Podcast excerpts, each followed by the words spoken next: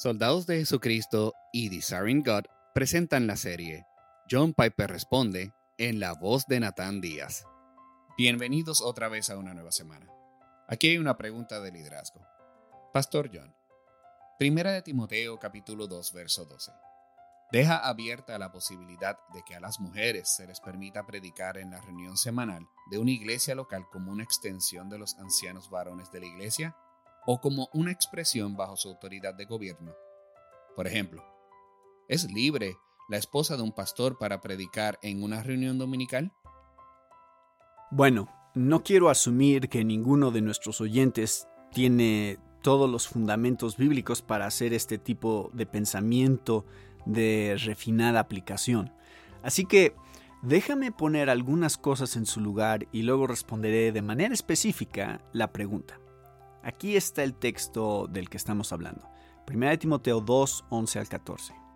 Deje que una mujer aprenda tranquilamente con toda su misión. No permito que una mujer enseñe o ejerza autoridad sobre un hombre. Más bien, ella debe permanecer callada. Porque Adán se formó primero, luego Eva.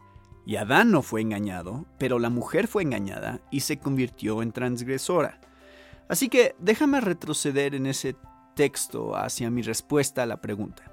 Y les recordaría a los oyentes que cada uno de estos comentarios plantea más preguntas.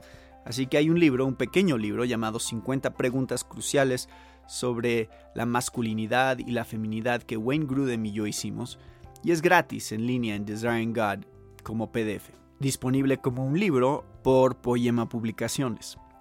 Y si tiene más preguntas, espero que sean respondidas ahí. Al menos algunas de ellas lo serán, espero. Entonces, Pablo da dos razones, y no son las únicas por las cuales limitaría la enseñanza y el gobierno de la iglesia a hombres espiritualmente calificados. La primera razón es el versículo 13. Adán se formó primero, luego Eva.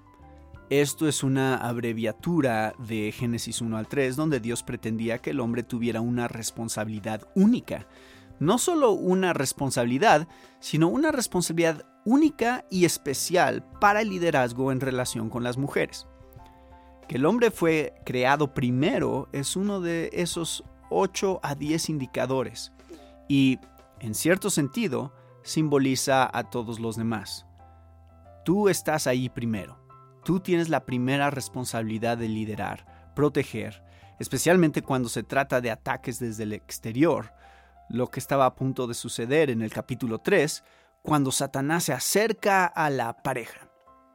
¿Quién asumirá la responsabilidad de ser el protector y el portavoz aquí y dar el liderazgo frente a este tipo de oposición? Entonces, ese es el número uno. Adán se formó primero y luego Eva. El segundo argumento se basa en que se ignora ese orden, es decir, cuando Satanás viene y parece que tanto Adán como Eva están presentes, eso es bastante claro en el texto de Génesis 3.6. Adán y Eva ignoraron esa orden y Pablo dice, Adán no fue engañado, pero la mujer fue engañada y se convirtió en transgresora. ¿Qué significa eso? Hay un sentido en el que Adán fue engañado.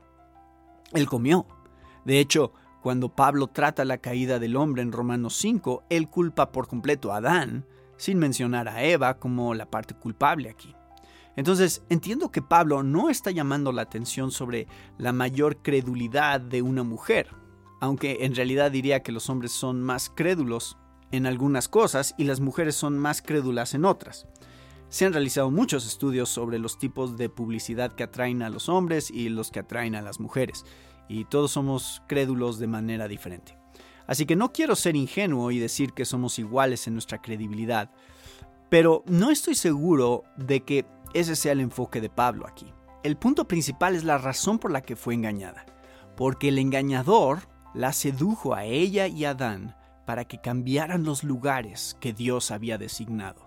Es como si el general y el coronel, el hombre y la mujer, cabalgaran juntos hacia el enemigo y el enemigo ignorara por completo al general, hablara directamente al coronel y ambos, el general y el coronel, permitieran que sucediera. Génesis 3.6 dice que el hombre estaba con Eva mientras el enemigo hablaba con ella.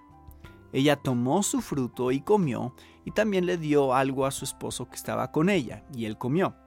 El primer asalto de Satanás fue en el orden que Dios había designado, y tanto Adán como Eva en ese momento fueron engañados, lo dejaron pasar. Cuando Pablo dice que Adán no fue engañado, pero la mujer fue engañada, él está diciendo que Satanás socava el orden de la creación y centra sus palabras engañosas en Eva y la convierte en la portavoz, no Adán. Y ella se convirtió en el foco del engaño, no Adán. Adán falló en su liderazgo y ella estaba dispuesta a asumirlo.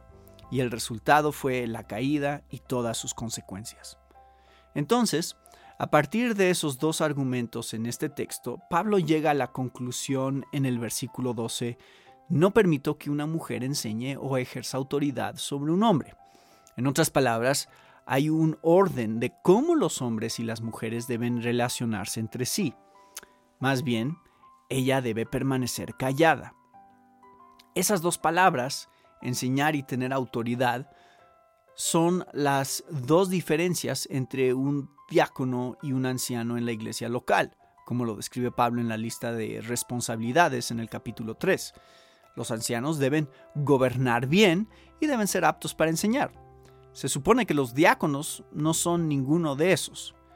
Y por lo tanto considero que el versículo 12 significa no permito que una mujer asuma el papel de anciano en la iglesia, que actúe como anciano. Ya sea que los llames ancianos o no, no importa. Es el papel del anciano en la iglesia, ya que ellos son los encargados de la responsabilidad de la enseñanza autorizada. Y por supuesto, no toda la enseñanza es inapropiada para las mujeres. Tito 2.3.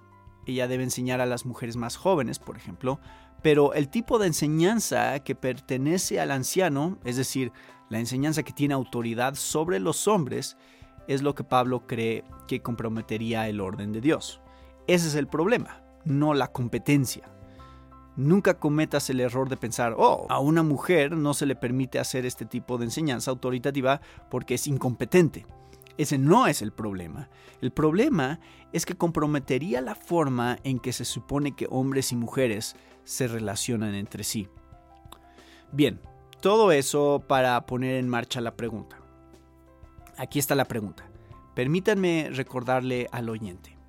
1 Timoteo 2.12 deja abierta la posibilidad de que a las mujeres se les permita predicar en la reunión semanal de la iglesia local como una extensión o bajo la autoridad gobernante de los ancianos varones de la iglesia? Mi respuesta es no. Ninguna de esas calificaciones, es decir, una extensión o bajo la autoridad de gobierno de los ancianos, anula la enseñanza del versículo 12. Pablo diría que una mujer no es una extensión adecuada del liderazgo masculino. Eso no tiene sentido.